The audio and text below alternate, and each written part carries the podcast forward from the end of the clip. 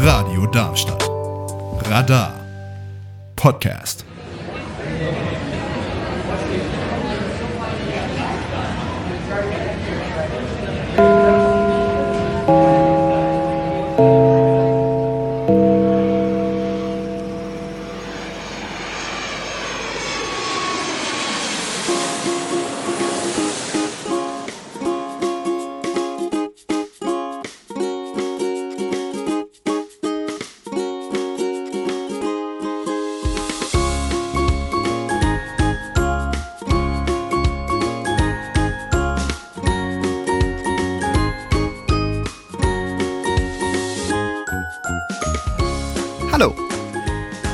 Möchte euch jemanden vorstellen.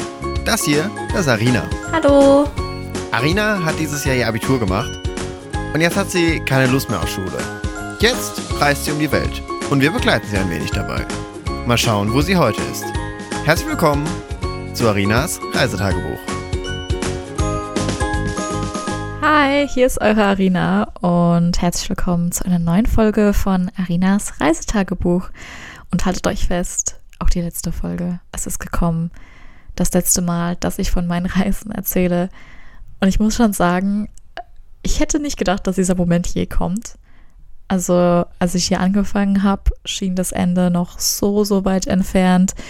Ich wusste ja schon früh, wann ich ungefähr aufhören werde zu reisen. Und für mich war das ja eine Ewigkeit entfernt. Und jetzt sitze ich hier und ich bin zu Hause und vier Monate Asienreise sind vorbei.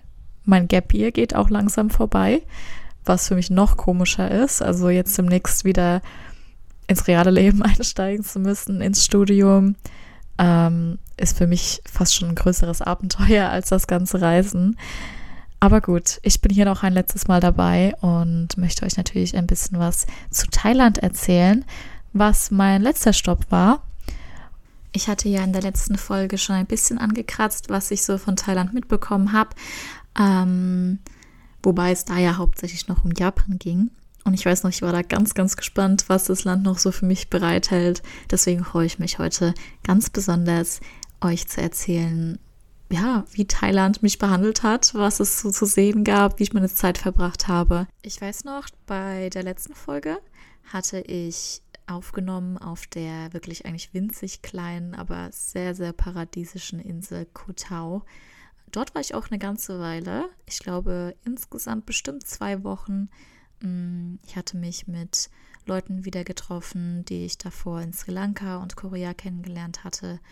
Und es war generell eine sehr entspannte Zeit, würde ich sagen. Also wenn wir mal raus sind, dann wirklich einfach, um an den Strand zu gehen, um zu entspannen, sich zu sonnen. Und ähm, ja, es war wirklich eigentlich wie so klassischer Urlaub.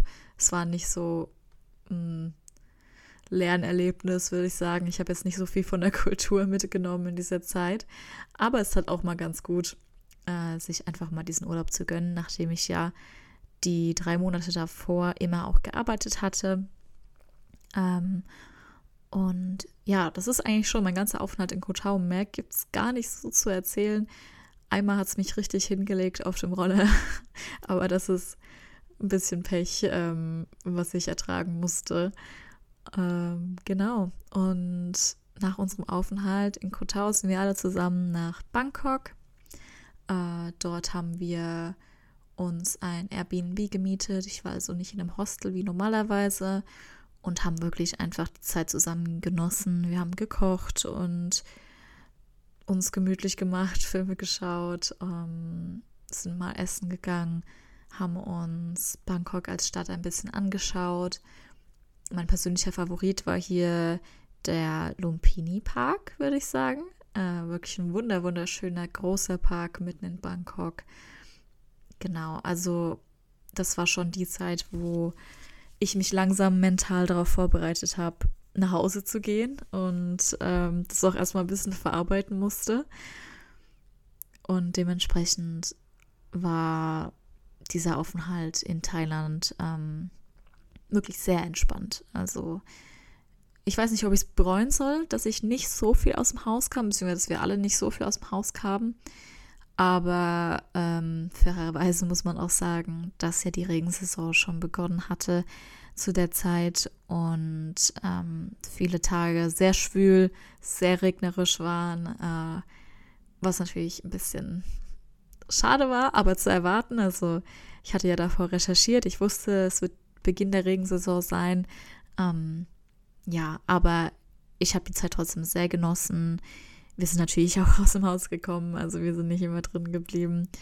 Ähm, haben uns auch die Partyszene ein bisschen angeschaut, wobei die mir persönlich ein bisschen too much war. Und genau, einfach die letzten Tage genossen. Und ähm, als ich dann zum Flughafen bin, war das schon sehr, sehr emotional. Ähm, also als ich ins Flugzeug gestiegen bin, sind auch einiges an Tränen geflossen. Es war sehr, ich weiß nicht, mir hat es fast mehr Angst gemacht, wieder nach Hause zu gehen, als das Land zu verlassen, Deutschland zu verlassen, weil ich wusste, dass halt die ganze Verantwortung auf mich wartet. Ähm, wie ich bereits erwähnt habe, jetzt kommt das Studentenleben auf mich zu, ich ziehe um und ähm, es ist fast gruseliger als so eine Asienreise. Äh, und es sagt schon einiges. Aber um die letzten Tage zusammenzufassen, beziehungsweise eigentlich so den letzten Monat, fast schon die letzten zwei Monate, ich hatte zunehmend immer wieder das Gefühl, mm, dass mir dieses ja, zu Hause sein doch schon sehr fehlt. Ein bisschen Heimweh hat mich schon geplagt, immer mal wieder äh, was ich eigentlich nicht so zugeben wollte, weil das natürlich ein Traum ist, so viel zu reisen. Aber ähm, immer öfter habe ich halt tatsächlich Deutschland vermisst und ähm, meine gewöhnlichen, ich weiß nicht, äh, Alltagsprobleme, meine gewöhnlichen Alltagsroutinen, die haben mir teilweise schon ein bisschen gefehlt.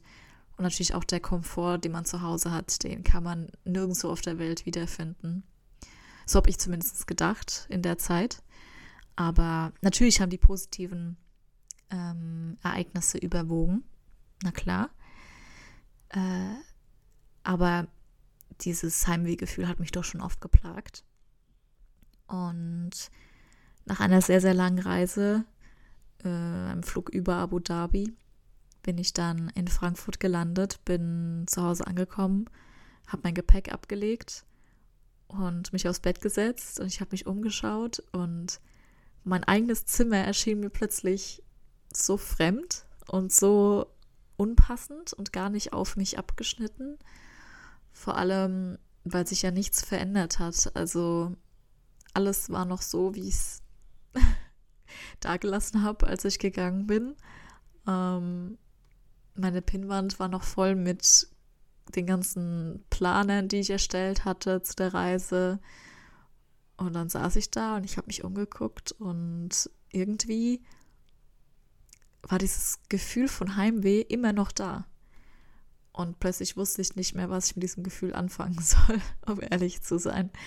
Ähm, natürlich kam dann auch langsam diese Angst von, okay, jetzt wird's ernst jetzt, jetzt kommen die wichtigen Aufgaben des Lebens. Und selbstverständlich fing ich auch an, viele, viele Menschen zu vermissen und zu realisieren, dass ich viele Leute, die ich über meine Reise hinweg ins Herz geschlossen habe, wahrscheinlich eine ganze Weile oder vielleicht sogar nie wiedersehen werde. Und das tat dann plötzlich tausendmal mehr weh als dieses Gefühl von Heimweh, das ich im Ausland hatte. Ähm, und ich wusste erstmal gar nicht, wie ich mich trösten soll, um ehrlich zu sein. Also jetzt die vergangenen Tage saß ich wirklich auch zu Hause und war so, okay, irgendwie ist Deutschland doch nicht so toll, wie ich es in Erinnerung hatte. Ähm, um ganz ehrlich zu sein, ich war plötzlich so schockiert, wie vergleichsweise kalt die Menschen sind. Nicht mal absichtlich, aber das ist einfach, ich denke mal, die deutsche Mentalität ähm, die man gar nicht so merkt, wenn man hier halt aufwächst und wohnt. Aber nachdem ich vor allem in Ländern wie Sri Lanka und Thailand war, wo die Menschen wirklich sehr, sehr herzlich sind, sehr familiär, ist es plötzlich sehr klar geworden, wie distanziert Deutsche doch sind. Ähm, und das hat mich irgendwie, keine Ahnung, es war so ein reversierter Kulturschock fast schon. Ich hatte nicht nur einen Kulturschock, ich hatte auch einfach, einfach nur einen Schock, als ich in die Bäckerei bin und äh, vier Kuchenstücke 11 Euro gekostet haben. Da war ich schon so, oh, okay, das habe ich gar nicht vermisst. Ähm, und ich, ich musste mich wirklich richtig dran gewöhnen, wieder, wieder hier zu sein. So viele deutsche Dinge zu sehen und ähm, wieder so einen normalen Alltag zu haben mit eigenem Zimmer und eigener Küche, eigenem Kühlschrank, was ich ja richtig lange nicht hatte. Das war immer irgendwas Fremdes. Ähm, und das Gefühl war einfach echt unbeschreiblich.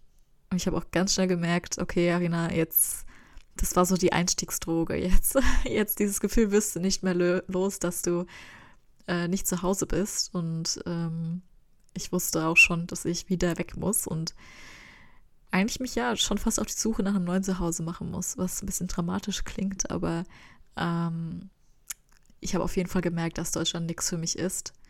Aber auch die anderen Länder waren nicht was für mich zum Hinziehen. Deswegen ist jetzt dieses Gefühl von Heimweh da, aber, aber wohin? ähm, ist ganz, ganz schwer zu erklären. Naja, ähm, aber das, so ist es halt. Das muss man jetzt irgendwie verarbeiten. Ich werde ja jetzt studieren und auch erstmal in Deutschland studieren und mich jetzt erstmal wieder an Deutschland gewöhnen. Äh, und ja, das einfach akzeptieren, dass halt die Dinge so laufen und Menschen kommen und gehen. Kaum war ich in Deutschland angekommen, schon habe ich richtig viele Nachrichten bekommen, was mir richtig das Herz gewärmt hat. Ähm, viele Leute haben mich gefragt, ja, was so mein Fazit ist und ähm, ob ich jetzt irgendwie noch mehr Pläne habe und dass sie sich gerne anhören würden, was ja, was ich so erlebt habe und das hat mir echt das Herz gewärmt. Also irgendwie so während ich weg war, habe ich tatsächlich gar nicht so viel von den Leuten aus Deutschland gehört. Ich war halt in Kontakt mit ähm, meinen engsten Freunden, sage ich mal, aber das war es auch schon wieder. Und dann so, ja, süß begrüßt zu werden, das war schon echt, war schon echt knuffig. Ähm, aber um mal so die Standardfragen zu beantworten, äh, ich habe ja in den ersten Folgen immer mal wieder erwähnt, wie alles hier funktioniert und ähm, was mein Budget ist und so weiter und so fort. Ähm, aber für die, die jetzt vielleicht sogar zum ersten Mal zuhören, ich war meistens über World Packers unterwegs. Also ich habe für ähm, Arbeitgeber auf World Packers gearbeitet und habe halt dafür kostenlose Unterkunft und ein bisschen Verpflegung bekommen. Und insgesamt habe ich mein Budget sehr überschritten. Ich bin jetzt mal ganz transparent. Ich habe insgesamt für vier Monate fast glatt 4000 Euro ausgegeben. Das inkludiert Flüge, Unterkunft, Verpflegung, also wirklich alles. Ähm, was natürlich echt nicht viel ist. Also für vier Monate wirklich Asienreise, vier Monate Neues sehen und die Flüge und alles drum und dran war das nicht viel. Ähm, aber ich habe es halt nicht eingeplant und ich habe auch einfach für mich selbst ein zu geringes Budget geplant davor äh, und habe mir nicht so viel erlaubt, was ja dann wie so ein Messer im Rücken war, spätestens als ich in Korea angekommen bin und viel zu viel Geld ausgegeben habe. Ähm, also mein Tipp an der Stelle, falls ihr eine längere Reise vorhabt, lieber ein bisschen Puffer einplanen. Nicht so wie ich, alles auf knapp. Ähm, aber ja, das ist das, was eigentlich so die meisten fragen, wie ich mich, ja, wie ich mir das leisten kann. Ähm, und ich glaube, so wenn man sich nicht so eingelesen hat und nicht so drin ist in dem Backpacken, dann denkt man sich so, boah, das muss ja tausend über tausend über tausende Euros kosten. Aber es geht wirklich. Also, wenn man sich ähm, richtig organisiert, dann ist das alles machbar. Ähm, Und wenn ich was hätte ändern können, dann hätte ich definitiv die Flüge spontaner gebucht. Also jedes Mal, wenn ich ähm, kurz vor einem Flug stand, habe ich mal online geguckt, wie viel der Flug spontan gekostet hätte. Und es war immer weniger. Also ich hätte mir so viel Geld sparen können, indem ich einfach spontan entschieden hätte, wann ich wohin will. Ähm, vor allem, weil ich dann halt nicht an Orten hätte bleiben müssen, die mir nicht so gut gefallen haben. Ähm, ich wäre zum Beispiel nicht so lange zum Beispiel in Japan geblieben oder auch in Thailand, was mir dann im Endeffekt viel, viel Geld gespart hätte. Also ähm, ich glaube, wenn man vor so einer großen Reise steht, dann scheint das sehr, sehr gruselig und man muss so viel planen, aber eigentlich ist es alles ganz entspannt. äh, es ist aber auch nur meine Erfahrung und das, was ich auch von anderen gehört habe. Ähm, tatsächlich waren die meisten Backpacker, die ich getroffen habe, wirklich immer sehr spontan unterwegs, haben alles sehr spontan gebucht, ähm, hatten auch nie Probleme mit irgendwelchen Visa oder so. Also das wäre jetzt so mein Tipp an mein früheres Ich und an alle, die so eine Reise vorhaben. Spontan ist nicht gleich schlecht, hm. aber auf jeden Fall mehr Geld einplanen und gut versichert sein. Ich habe zwar meine Versicherung, Kranken- und Unfallversicherung nicht gebraucht, Gott sei Dank, aber ich glaube, ich wäre aufgeflogen ohne sie. Behaupte ich mal ganz mutig. Ähm, ja, deswegen einfach, dass man abgesichert ist und dann, dann geht der Rest schon. Genau. Äh, ich würde ja gerne noch mehr zu Thailand erzählen, aber wie gesagt, ich war nicht so viel unterwegs. Ich habe jetzt nicht so viel Kulturelles gesehen, wie zum Beispiel in Japan und Korea, wo ich ja sehr, sehr viel gelernt habe. Ähm, das war wirklich einfach eher Urlaub. Und ja, ich war ganz froh, dass ich da einfach ein bisschen entspannen konnte.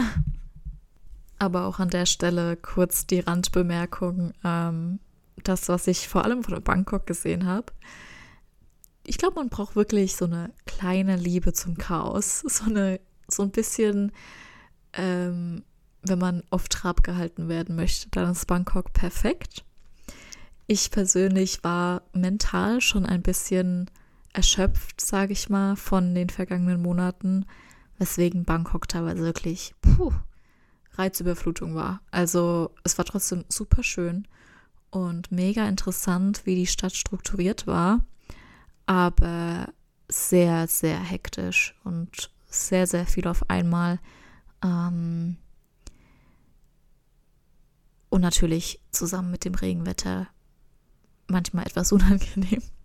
Aber ich bin auch froh, dass ich es gesehen habe. Also generell bei allem, was ich so erzähle, muss ich immer auch anmerken, egal wie stressig ich einen Standort fand oder wie stressig ich die Arbeit fand oder wie es mir an welchem Ort ging ich hätte mein, ja, meinen Reiseplan nicht abgeändert. Also ich bin sehr froh, dass ich all die Orte gesehen habe, die ich gesehen habe.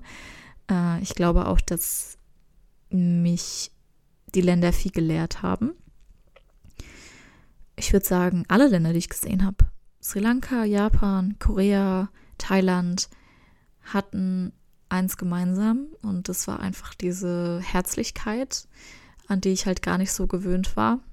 Und das klingt jetzt ein bisschen, bisschen zufällig, bisschen random, aber diese, dieses Essen als Love Language eigentlich schon, das fand ich immer so toll. Also wie in diesen Ländern Essen als ja irgendwas ähm, genutzt wurde, was die Community irgendwie zusammenhält. Man beschenkt sich Essen, man genießt es zusammen und man geht viel öfter in Restaurants, weil sie auch zugegebenerweise viel günstiger waren. Ähm, genießt zusammen das Essen und das ist wirklich einfach, also das habe ich richtig gemerkt. Ähm, wer sich vielleicht erinnern kann, als ich in Sri Lanka einmal in einem ganz kleinen Dorf gestrandet bin das erste, was zwei Frauen gemacht haben, die mich da gesehen haben und gerettet haben, waren, mir Essen zu geben. und mir ein Gebäck zu geben und mir eine Banane zu geben und zu fragen, ob ich genug gegessen habe. Äh, und das ist wirklich bis jetzt bei mir hängen geblieben. Dieses, ja, das irgendwie Essen, was so tief kulturelles ist, was ganz Wichtiges ist. Ähm, und ich werde auf jeden Fall viele Rezepte versuchen nachzukochen. Vor allem koreanisches Essen hat mir sehr, sehr gut gefallen. Aber auch einfach so klassischen Partei, das war einfach wie so eine Umarmung jedes Mal. Ähm, und das, ich hätte nicht gedacht, dass dieser Aspekt mir so wichtig sein würde im Nachhinein, aber das Essen war, glaube ich, immer der beste Part an jedem Land. Und das irgendwie durchzuprobieren, zu schauen, was die Menschen verbindet äh, und auch zu beobachten, wie sie alle am Tisch saßen und ach, ich könnte darüber ewig reden. Also das war wirklich richtig schön, keine Ahnung, so richtige Wohlfühlszenarien. Was ich in diesem ja kulinarischen Kontext auch gelernt habe, ist, dass man wirklich, wirklich nicht so sehr Angst haben sollte, neue Sachen auszuprobieren. Nicht nur was Essen angeht, sondern einfach generell. Ähm, es ist alles halb so wild. Also man probiert Sachen aus, man lässt sie sein, aber im Prinzip, selbst wenn es schief geht, lernt man so viel dazu. Man lernt sogar mehr, wenn es schief geht, als wenn es gut geht.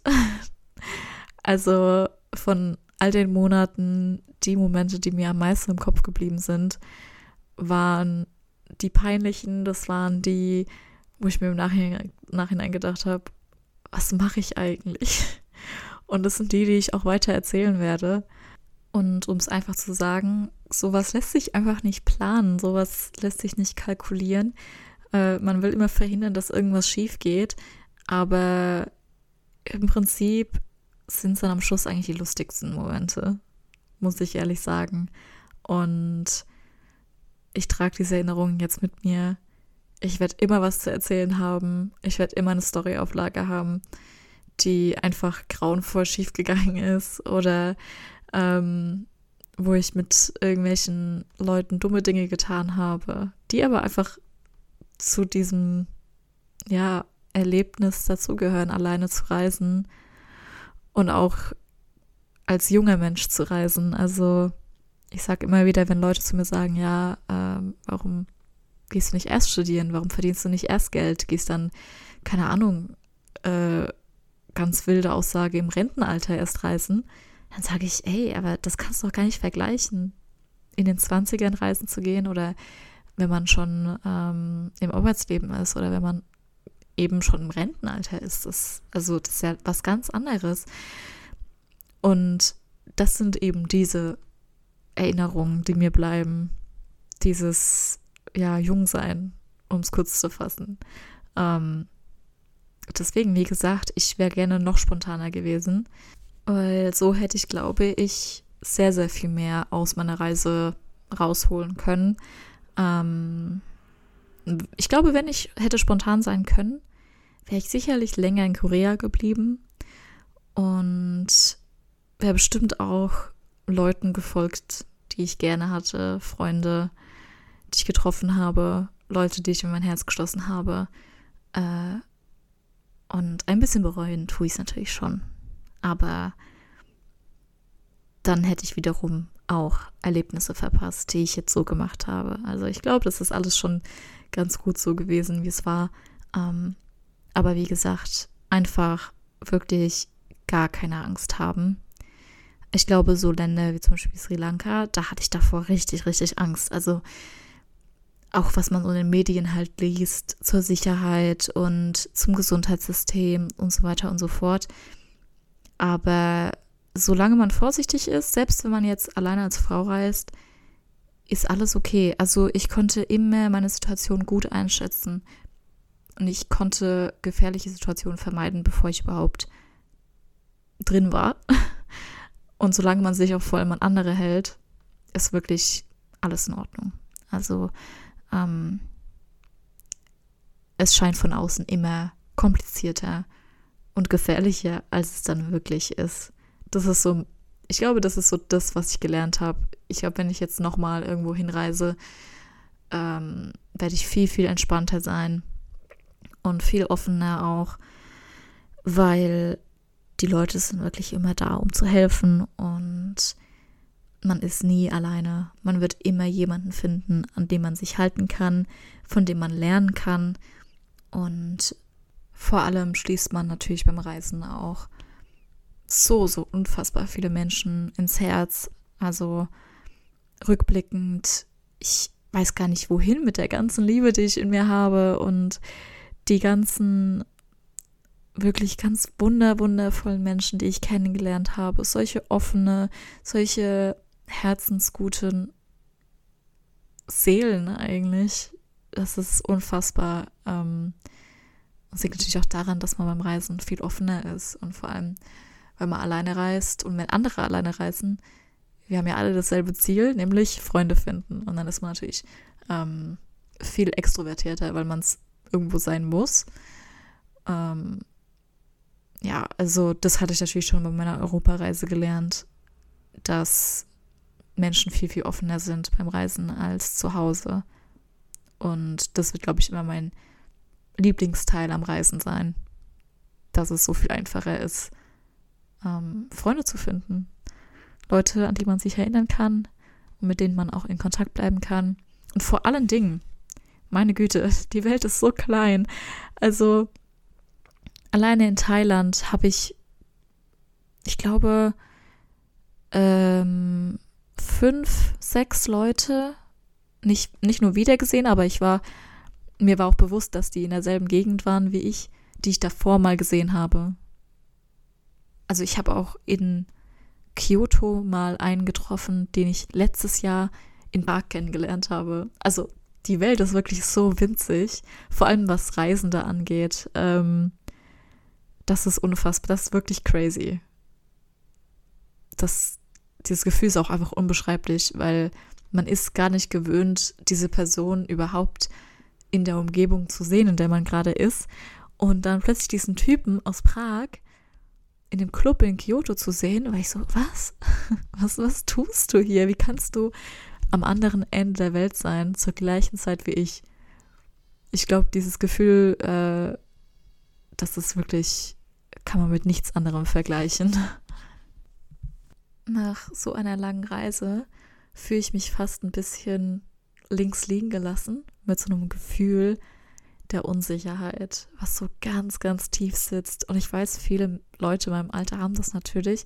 Wenn man fertig ist mit der Schule oder sogar fertig ist mit dem Studium und man steht da und man denkt sich so, was mache ich jetzt eigentlich? Wo gehöre ich hin? Was soll ich tun?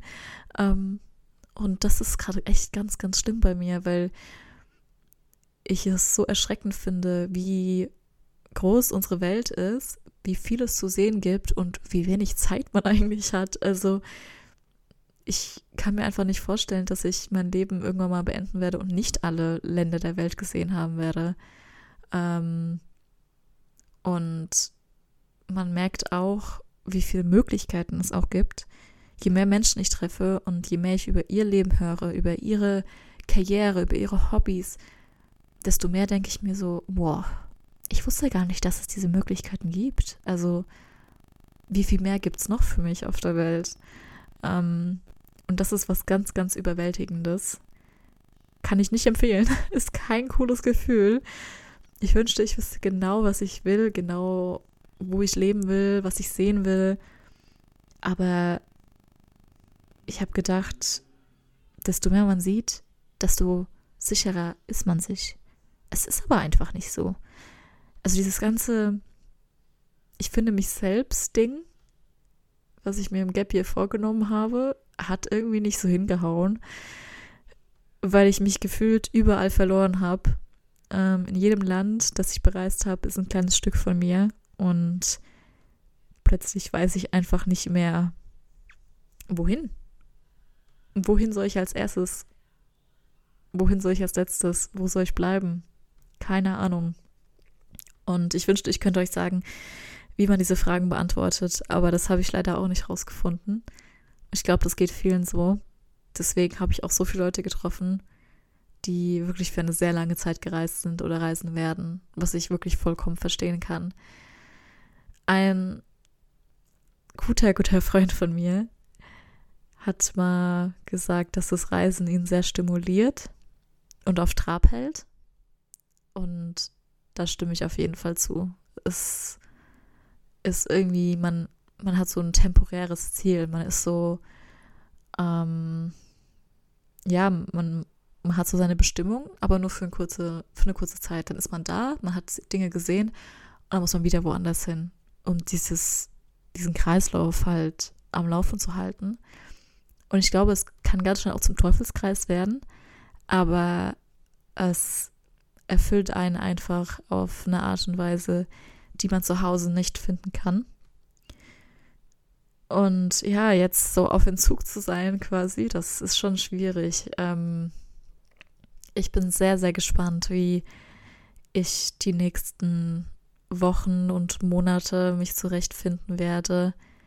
Ähm, ich, ich kann mir fast gar nicht vorstellen, jetzt auszuziehen und alleine zu wohnen und in eine fremde Stadt zu ziehen und ein Studium anzufangen und wieder auch ja lernen zu müssen, was äh, ein also ein Jahr Pause von Schule, das ist glaube ich schon sehr schwer, da wieder problemlos einzusteigen. Ähm, ja, und ich wünschte, ich könnte irgendwie abschätzen, wie es mir in einem Monat geht oder in zwei Monaten, aber es ist mir wirklich ein Mysterium. Noch mehr als ein fremdes Land mir ein Mysterium ist.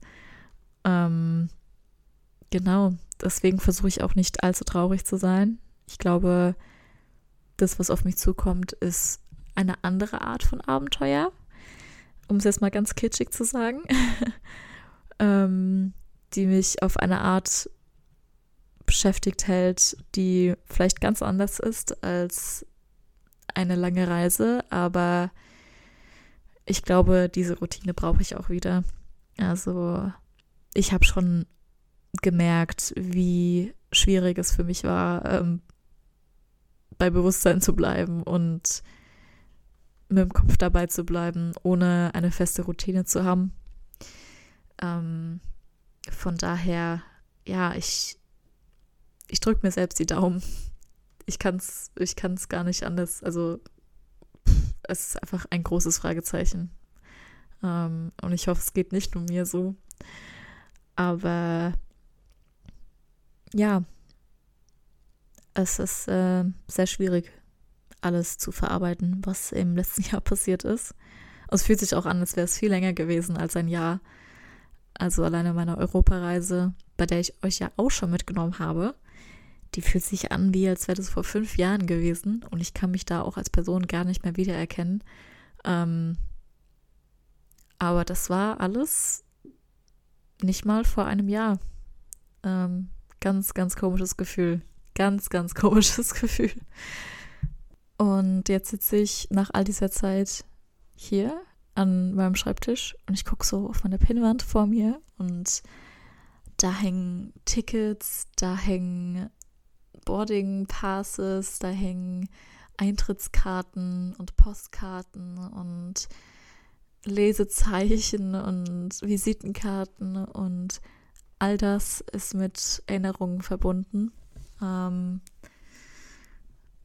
und meine größte Angst ist jetzt eigentlich, dass ich anfange, vieles zu vergessen, weshalb mir ja, wie gesagt, das hier so wichtig ist. Ich bin so froh, dass ich mir jeden Monat eine Stunde Zeit genommen habe, um zu dokumentieren, was ich fühlte, was ich gesehen habe, was ich gelernt habe, ähm, weil das jetzt für immer da ist, selbst wenn ich es vergesse.